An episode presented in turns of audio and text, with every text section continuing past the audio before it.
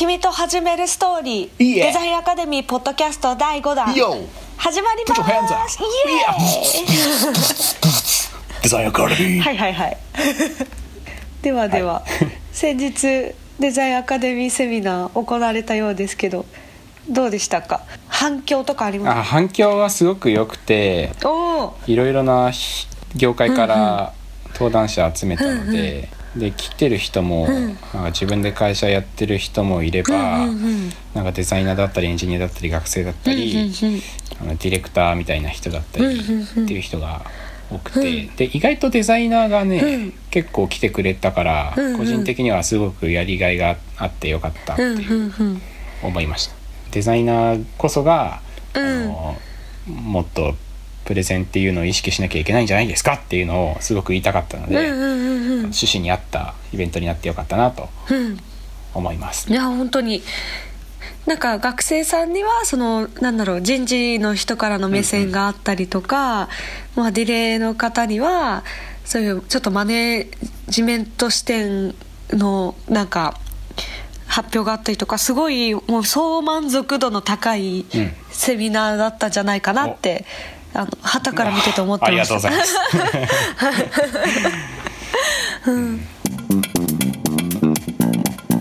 Design Academy. 2月に入ってからの近況を話したいなと思うが最近そんなに IT 系でうん、デバーンっていういいニュースもなければはいはいなんか世間的にもさ、うん朝チャンネルつけたら、うんなんかキム・ジョンナムが暗殺されたことについてたの、あの、うんなんだっけ幸福の科学に清水なんとかさんが言っただの、はいはいはいはい。物騒だし。そうだね。そんな物騒だしあんまり興味ねえなと思って。ちょっとちょっと。なんかね、ちょっとなんか社会がああんまり面白くないなと思ってた中ですよ、うんうん。文集が、うんあのうんベッキーとかいろいろすっぱ抜いた後に、えなになに？うん。あの最近花澤香菜っていうあの、うんうん。声優のことについて、はいはい。大きい逮捕ありますみたいな感じで。はいはいはい。でそれで最近出たのが、うんうんうん。えっと、花澤香菜っていう声優と、うん。えっと、小野賢章っていう、うん。ハリー・ポッター」の声優吹き替え役の人はいが同棲してるだのなんか付き合ってるだのなんかそういうニュースで,、はいはいうん。で別に不倫でもないから、うん。なんかまああのあお幸せにみたいな感じだったんだけど そうでもだよね。そう。でも、うん。僕個人的には結構あれは大きなニュースで。はいはない。ぜかっていはいうとあの、う芸能人にすごく興味がなないくて昔から。ではいはいはいはい。好きな芸能人何って言われてすっげえ困ってて「うーんガッキー」とかなんか めっちゃ普通のこと言ってあもう。くっそつまんねえなこいつみたいな感じ で自分でも思ってたんだけどでもガッキーぐらいしかなんか思いつかないし。本当に興味なかったんだけど、ん。でも花澤香菜っていう声優は、めちゃめちゃ良くて。声が。うん、いやキャラが。声,、うん、声とキャラとうん。生き方みたいなのがすごくはい良くて、この人はうん。いいって思ってずっとなんかラジオとか無駄に聞いてたり本当に唯一うん。ラジオっていう存在をはいその人しか聞いたことがないぐらいおおなんか好きだ。ねそう好きというか、うん、ファンファンみたいな感じだったんだけど別に CD とかそんなに買ったわけてるわけじゃなはいいけど。はい。うんその人は結婚結婚じゃないか。なんか付き合ってるみたいなことをすっぱ抜かれたっていうことはもうこれは僕たちの間で、僕たちって 誰だったかもしれない。もう僕たち界隈では結構有名になってすごくね巨大な事件で、うん。これはあの今今死ねばあの、うん 花澤香菜ちゃんと小野賢章の子供に転生できる可能性が、あのワンチャンあるっていうことですごく有名なのでそろそろ僕はこの世界からおさらばしようと思ってる。ちょっともうコメントしか出るんですけどどうすればいいですか？そっかそっか。いつ死ぬのって言ったら今でしょ完全に。今ですよね。子供できたからで完遅いんだから、じゃあ花澤香菜の子供が生まれたら私は精一杯祝福します、僕だと思って盛大に言わせて 思い残すことはないように最後まで頑張ってポッドキャストを収録して。ちょっとまああとあの半年ぐらいは頑張ろうと思うけど。そうそうそう半年くらいねポッドキャストを録音して、うん。新しい人生を歩んでください。はい。今までありがとう細見はいありがとう。お世話になりましたあの2017年に流行るウェブデザインのトレンドまとめみたいなのあ出た出たが出た。1月2月になったので、はいはい。あの結構出始めててふんふん。でじゃあそれ読み上げていくから細見さんちょっと一つ一つコメントいただいていいですか？いいですよ言いますよ、なんかねあんまりねなんていうのかなあの名称があこれのこと言ってるんだっていうのもあって、あんまり伝わんないこともあるけどはいはい。スプリットスクリーンレイアウト。なんだろう。なんだろうわかんないよね。ちょっとピンとこない。うん。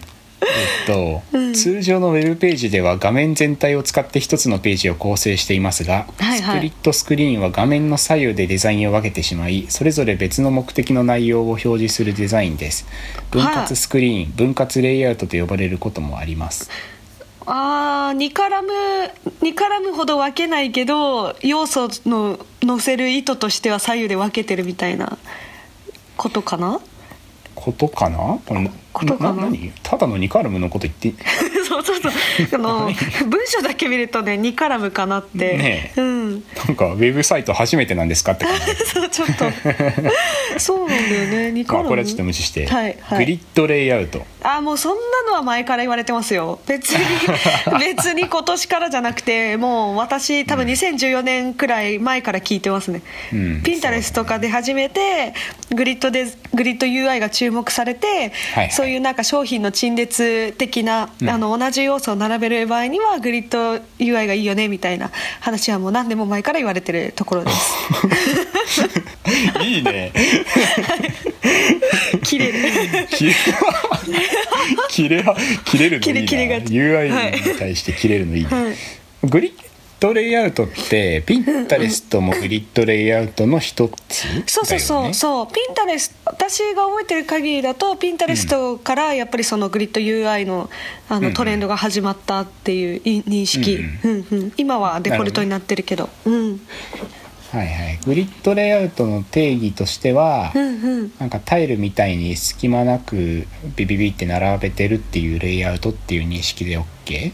ああいやそれとあ確かにピンタレストを言ってしまうとタイルみたいなのを浮かべてしまうと思うけど、そもそもあのグラフィックというか紙の時にグリッドレイアウトっていうのがあって、うん。あの五目状に、うん。まあそのグリッあの五目状のそのラインに従って要素を並べてあげる規則性を持たせてあげるっていうところから始まると思うから、はいはい。ピンタレストはそれに対してあのタイル状の UI を与えてあげたんだけど、うんうん。その規則正しいうん。あの、なんだろうな分割に合わせて要素を敷いていくからグリッドそう。だからウェブデザインでいうと確かにあのブートなんだっけ？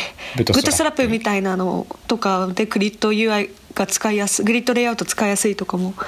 ああもう入るの。カラムなんとかみたいな感じで書いとけば勝手にやってくれるとかみたいなやそうつね、あれも入るのかなって私は認識してた。へえ、うんうん。なるほど。勉強になります。はい。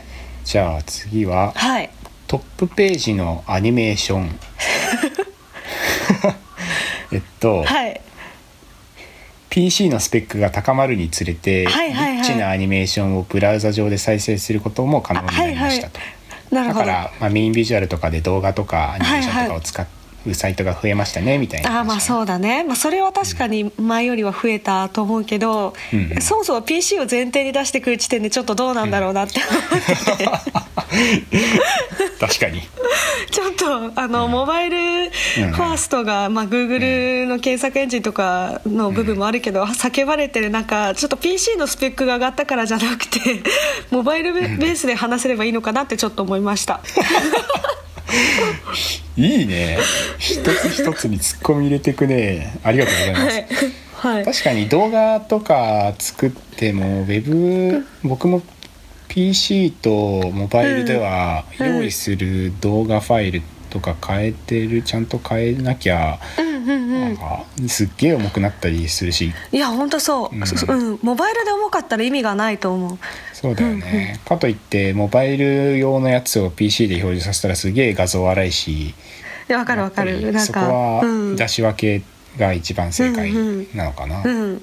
いや本当に必ずしもなんかリッチを追求していけばいいというわけではない気がしてます、なるほど。わ、はい。かりました。はい。じゃあ次は、えっ、とミニマルデザイン。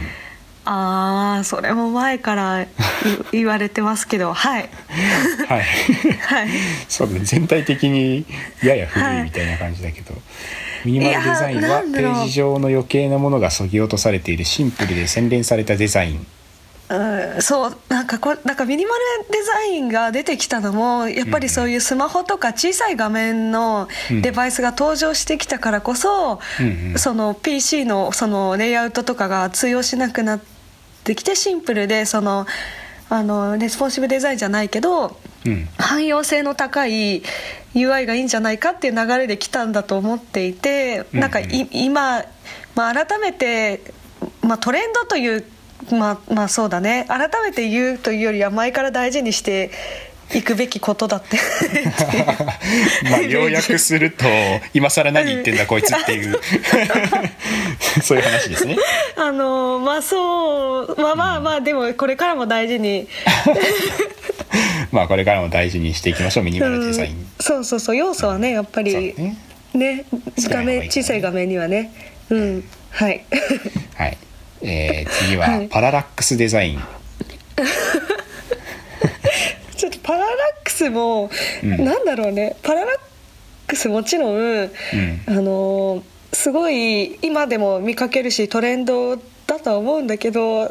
なんか改めてパララックスって言われるとちょっと古い感じがして笑っちゃうよね。確かに今ディレクターが「こういう LP 作りたいんですよ。これパララックスとか使いたいんですよね」って言ったらうん古いなみたいな感じ感じるかもしれないなんだろうね。なんかねやっぱ昔からパララックスっていう方法しあの演出方法はあってそのパララックスの中の、なんかいいろんな表現方法でトレンドがあるのかなって思うけどね、なんかそうだね。パララックスうんのカテゴリーが知りたいよね、その中の、そうそうそうそう。うん、パララックスの中にもさスクロールジャックをすうんうんうん。るサイトとそうじゃないサイトがうん。あるじゃん,、うん。なんかアップルとかはスクロールジャックをするから勝手うんうんうん。にスクロールふわって画面が変わったりするけど、あれすごくバッドだと思思います。あちなみにアップルのジャックするのってどの部分えわかんない。今はするのかわかんないけどずっとなんか Mac のうんうん。Mac とかのうん。プロモーションサイトとかではいはいはいはいはいはい。あのなんだろう。指の動きに沿わずに商品がグッとくるやつ。そうそう商品をあのバーンって出してで下にスクロールしたらグニョーンってなったりするあれは、うんうん。パララックスの部分は綺麗に作られてるところもあるけど勝手にスクロールハイジャックしないでほしいなって思うしはいはいなんはいはい。はいかアップルだからさまだあなんかまたおしゃれすぎて、おしゃれすぎたことやっちゃってそういうのにユーザー求めてないんだよバカみたいな感じでもうみたいな感じでやってるんだけど なんかそこら辺のさサービスのうん。わけわかんないあのアプリの LP とかのサイトで、はいはい。あパララックスやられてしかもうん。スクロールジャックグイってやられると「ざっけんじゃねえぞ!」ってなる「これ俺のスクロール奪ってんじゃねえぞ誰様のつもりじゃ!」ってなる落ち着いてください。とりあえず落ち着いて。毎回いやでもね本当にあのなんだろうな。なんかそれが0.1秒わかん,、わかんないけど本当にすごい1秒とか以下であっても指先に伴わずスッて吸い付かれるとイラってする時あるよね。そうだねんん。あるね。あるあるある。うんうん。スクロールジャックはやめましょう。はいやめましょう 次はですね、はい。シネマグラフ。ああシネマグラフ。ほう。シネマグラフはでも僕見たことないなそのシネマグラフのトップページというかウェブサイトあんまり。えなんか全体のん？写真の中で一部だけがアニメーションで動いている画像変わってくはいはいはいはいはい。シネマグあラフっていうんだけれどもまあそれが結構おしゃれっていうことではい確かになんかアはいはいプリなんかシネマグラフのアプリとかあって、うん。それのユーザー数は結構増えてるみたいな話はあるね、あのインスタとかで、うん。あのみんなうん。画像とか動画で、うんうん。あのおしゃれさをはいはいはい。競っているんだけれど、うん。あの限界が来て、はいはい。はいおしゃれなご飯を写しておしゃれな自分を写しておしゃれな場所とか風景を写してそれにも限界があるから次は表現だってなって、はいはい。はいシネマグラフを使ってなんかこんなおしゃれな動画撮れるはいいすげえやろみたいな感じのはい流はいはいはい。行になってるらしい。ああなるほど。あそういう文脈で来たんだね。やっぱりその新しい表現を、うんううんんうん、目指してはあなんかやっぱあのーあれだね色トレンド同じ並列に並べちゃいけないトレンドだねなんとなく。うん、とというのは？っていうのはなんかそのミミニマルデザインとかはなんか時代に合わせて増えてきた要件的なトレンドだし、うんシネマグラフはそういう表現的なトレンドで多分シネマグラフの方が早く人に浸透したらまた次のトレンドに行くみたいなところがあってね。そうそうそこが並列で来るんやっていう。この記事に対して すげえすげえ言うな。ちょっと出典言わないでください。出典はあえて言いませんじゃあ。出典あえて言わず。あえて言いません。うん、でもねやっぱそういうのはややっぱね流行るよね。みんななんかユーザーってどんどん今発信していく、なんか簡単に発信する手段が増えてるからこそ、ねそういう表現は求めてるよね。なるほどね、うん、次はですね。はい。これ全部で何個あるんだ？全部であ8個だ。今6個いったんでおあと2個なんですが、はいはい。えっと、画面遷移のアニメーション化だって。おうほうほう。ほどういうことだ？ああページ遷移をするときに、リンクをクリックしたときにページが URL ごとぐるって変わるんじゃなくてうはいはいはいはい。なんかすなんていうの？マテリアルデザインってボタンを押した時にそのボタンがヒューって広がってそれがページになったりする表現あるじゃない？ああるあるある延長みあたいな。れのウェブサイト版みたいな感じなのかな？はあそっか。そうなんだね。見たことないけどね。そうちょっと私も今パッといい例が浮かんでこないけども。浮かんでこないよね、なんかこれ新しい新しいっていうか見たことない UI をうん。見て、トレンドって言ってるだけじゃねえかなこれ、ちょっとあれ広野君はそっちの立場に批判批判する方僕もに僕も批判側になっちゃってる ついついまずいまずい。まずいまずいまずい。次行きましょう。まずいえっと次はね印象的な配色だって。あ れかな？Windows Windows のなんか7くらいにあったあの カラフルなあれかな？いやねこれ以上はこの記事書いた人がかわいそうだから言うのやめよう、いやでもなんかトレンド系の記事って昔は結構参考になってたけど、どんどんちょっとなんかあんまり参考にならなくなってきたなっていう。そうだねもう、うんななんでかな？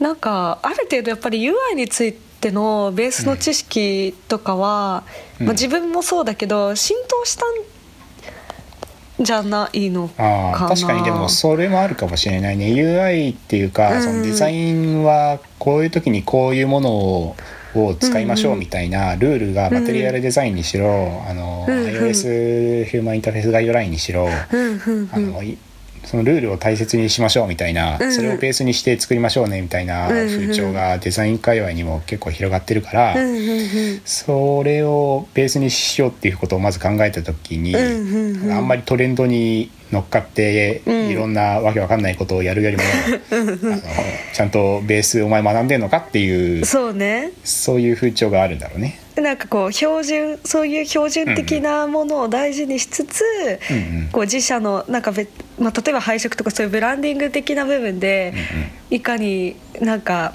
発揮できるかっていう方向に変わっってきたからちょっとトレンド系の記事がなんかうんそれはなんかこうじゃないみたいな。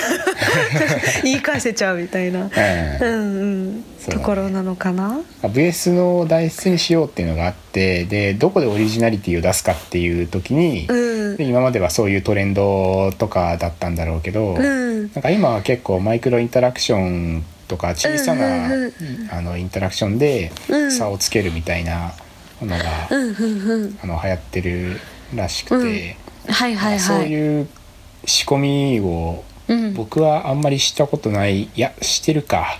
あの僕はすごいそうそうだ。だだあの、うんうん。よく考えてみるとマイクロインタラクションを、うんにこだわるというか無駄な無駄なアニメーションがすごく好きで、ああ私も好き。うん。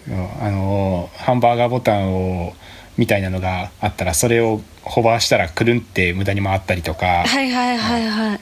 ギョイーンってなったりとか そういうそういうねなんかお茶目な感じがすごく僕好きだからうんうんうん。作っちゃうなって。でもそういうところで多う分んオリジナリティがうんうん。これから UI が確一化していく世の中でうん。オリジナリティが出せるんじゃないかなって思いますよ。そうだね。さすなんかトレンド真の意味でのねトレンドっていうのは、そういうなんかそっちのねブランドとかブランディング方面での発揮の仕方の方になってくるでしょうね。なんか。うんうん。うんうんうんうん。そうだね。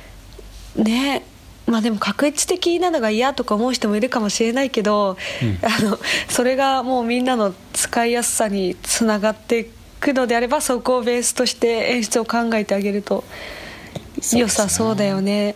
でもなんかモヤモヤしてるデザイナーも多そうだなって思ってて、うんうん。なんか例えばフラッシュ世代の人たちとかってかなり自由度を極めてなんか、ね。そうそうそうゲームみたいなサイトをゴリゴリ作ってきた人たちとか、いろんな表現を追求してきたうん人からすると、ちょっとなんかもやっとする部分もあるんだろうなとは思うけど、そもそももう iPhone が出てフラッシュ禁止みたいな感じになった時に、うん。もうその人たちのなんていうの 存在意義を一気に消されたから、そうそうそう。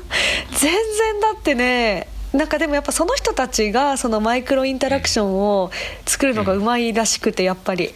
そうだね。JavaScript とかゴリゴリその人たち書ける人多いしね。うん、まあ、もちろん生きてはいるんだろうけどもうんうん。ねなんかたまにね 会社の先輩たちと飲むとなんか、あの頃のはよくてあの頃の デザインを見るといまだに感動するよみたいなちょっと話を 聞くとね、うん、もやもや。フラッシュおじさん？フラッシュおじさん。フラッシュおじさん。おじさんいるよね。そうフラッシュおいじさん、ね、やあの頃は良かったよそうそうそう。今見ても通用するよみたいな。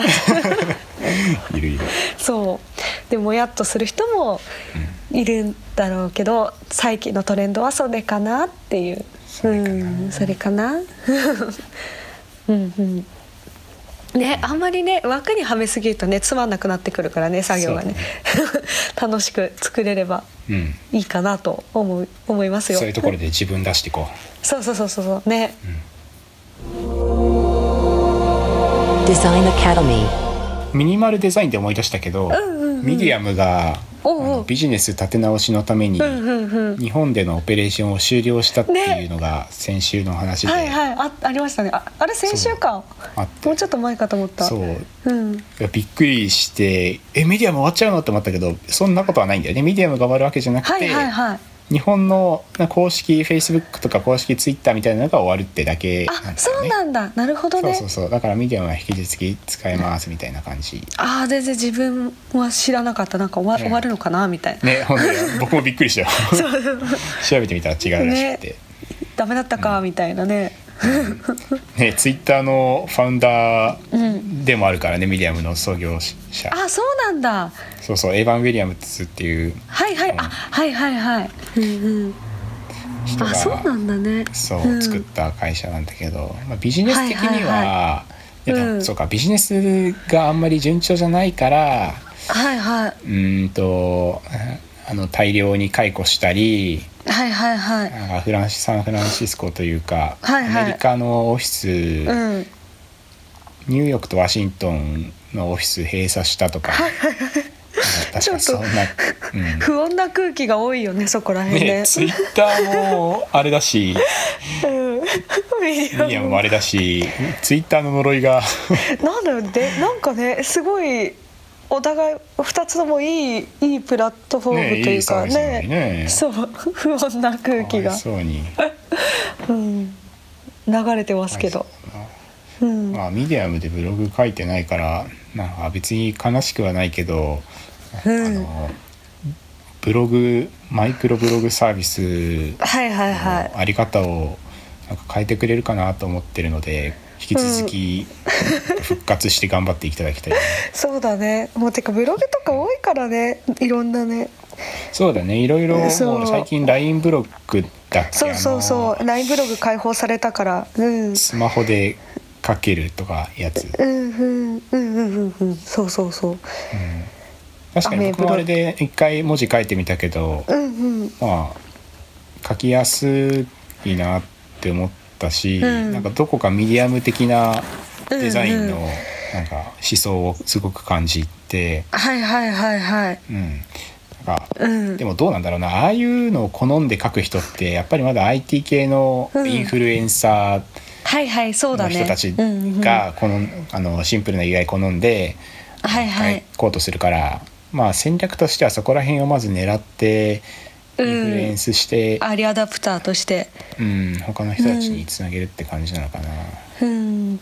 そうだね。やっぱりね本当のユーザーが何をなんかもうそんなにブログで増えてもね増えても難しいよねやっぱり書く人にブロガーさんにとってはって思うけどね。うん、いやななんか一つのもものにしてくれなきゃねやりにくいというか、うん。まあそれのなんていうのあのコミュニティ戦争が面白いのかもしれないけどね、果てブーミンと、うん。ああそうね。そう思想とかあとジャンル、うん。なんかアイドル好きはこっちとか、そういうわけになっていっちゃう気がするよね、使い勝手とかよりは、そこにいる人みたいな。そうだね、うん。うん。僕はあのまあ特に理由はないけどワードプレスをずっと使ってブログやってるけど、はいはい。脆弱脆弱性で有名な。バカにしてんじゃないですかかのそれで有名なワードプレスちょっと治安が悪い。今日噛みつくねいろんなものに。あちょっとね ちょっとねか紙にそうね。紙にいっちゃう。いいですね。はい。ライオンのフレンズなんだね君は。あそうちょっとねすごいすごい。楽しい。脆弱性すごい。なんやねん。細見はブログってやったことない？ブログね昔にそれこそなんかあのジュゲジュゲムブログみたいなの やったくらい。うん。あとワードプレスも実装したくジュゲムだっけ？なんかあのペパペーパーペパボのなんか。ああおお記憶の片隅にある。そうあもう本当に昔ですよ。えとかくらいで自分はなんかまだ全然ブログはやってないです。やってない。なあジュゲムね。何系のブログやってたんですか？なんなんかねえでも本当に 2, 2個くらいの投稿で終わっ 飽きちゃった。うん。友達なんなんかこの日は友達の大事な友達の誕生日です。おめでとうくらいで終わった、ああそんな感じなんだ そうそうそう。うん。なるほどまだブログはじゃあ本格的にやってないんだ。そうだね。ポートフォリオサイトはいつお作るんですか？作りま細すえっと 2017年度を目指して作りますので。2017年度。あのあ ちょっと行ったからには。1年2ヶ月行ったからにはね行ったからには作るので、行ったからには作る、はい、はい、作るんで頑張ります。でも ねちょっと。でも3年前から言ってるけどね。すごいすごいすごい。困ると獣になる癖がある。すごい楽しい。ごめんよポッドキャスト楽しい。この話やめよう。ごめんって。はい。いやあの作ったらぜひ皆さんよろしくお願いします。アクセスしますね。アクセスお鬼鬼アクセスしてください。広告めっちゃ増えます。うんお願いします